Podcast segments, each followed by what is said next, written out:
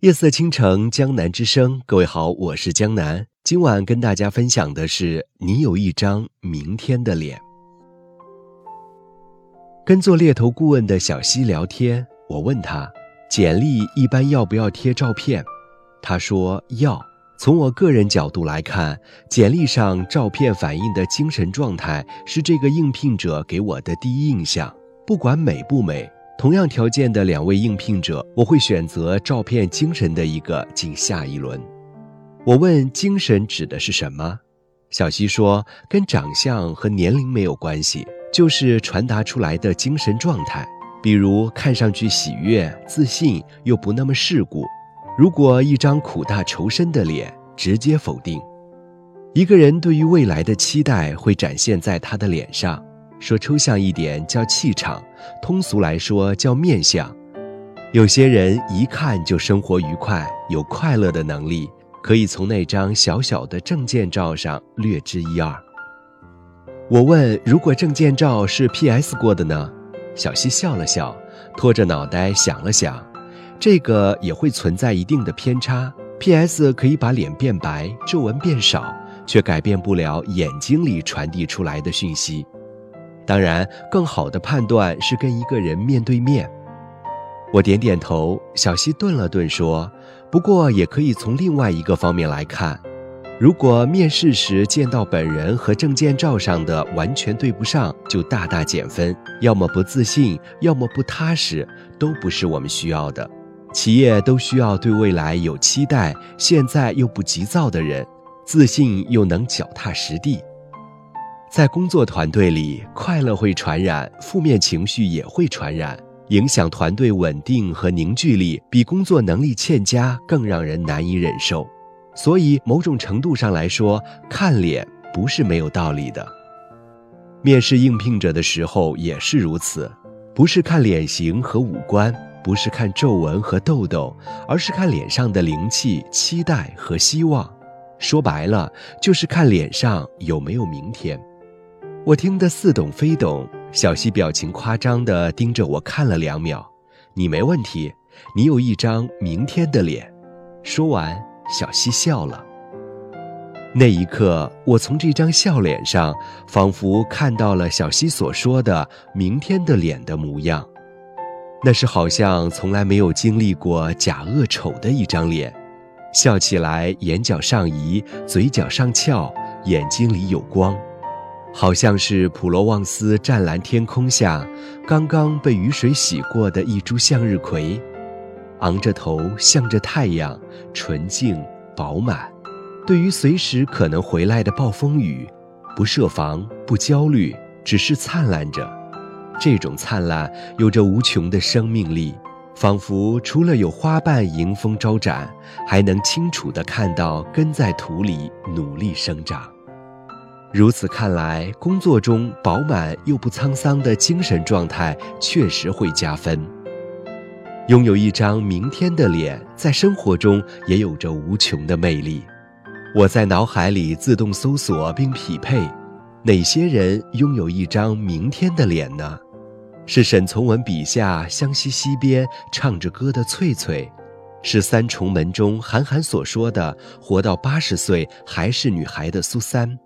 更是宋冬野《董小姐》中所唱的“微笑像安河桥下清澈的水”的女同学。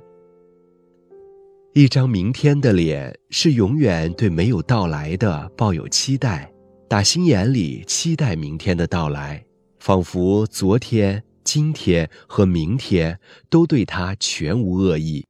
有这种气质的人，不管年岁如何，即使皱纹爬上脸庞。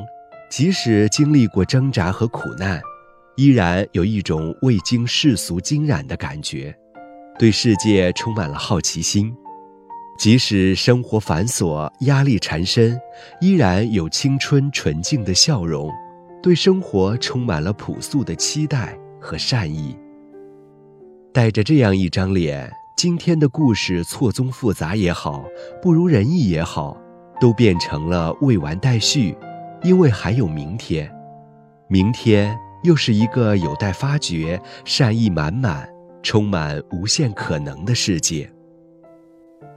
前两天收到一个闺蜜在文件堆积如山的办公桌前的工作照，笑得那么明媚。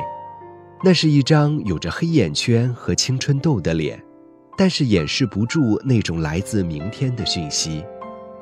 他曾说，虽然没有办法改变全民吐槽的雾霾和房价，但是想要什么样的精神状态，主动权在自己手里。生存对于谁来说都不是一件容易的事，它时而复杂多变，时而黑暗阴冷，却抹不掉心中的那一片蓝天白云。这是一个在北京追求自己理想的姑娘，曾经在人生最低谷的时候失学失恋，依然会自嘲，终于坐了一次生活的过山车，随后一路慢慢往上走，后来办公室的勾心斗角。也没有让他变成一个工于心计、精于计算的职场游子，只是脚踏实地，不抱怨，不逃避。而后，生活给他的回报是，工作上闺蜜终于强大到小人伤不到她；爱情上碰到了一个如她一样丰富而美好的人。如今，她依然带着一张看向明天的脸，笑着，奔跑着。我相信闺蜜的明天会越来越好，就像相信美好的事情会有连锁反应一样。一个人生活的有多认真，明天就会对他多认真。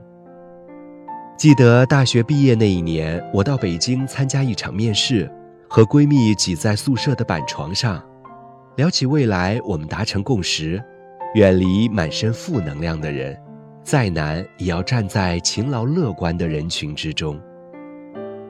我喜欢勤劳乐观、不被生活磨灭掉热情的人，在他们身上有一种温和又强大的力量，走到哪里都能营造出一种向上又美好的氛围。年岁增长，他们看到、知道，甚至经历着世界的假恶丑，却依然不卑不亢地相信着真善美。明天之后会有无数个明天，无数的可能性。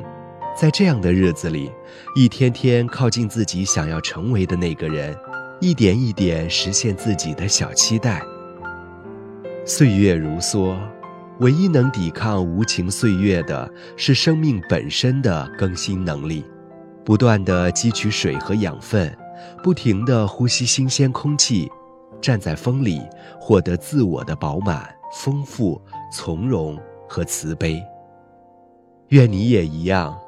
一边专心致志地扎根，一边漫不经心地绽放，绽放着现在，也绽放着未来。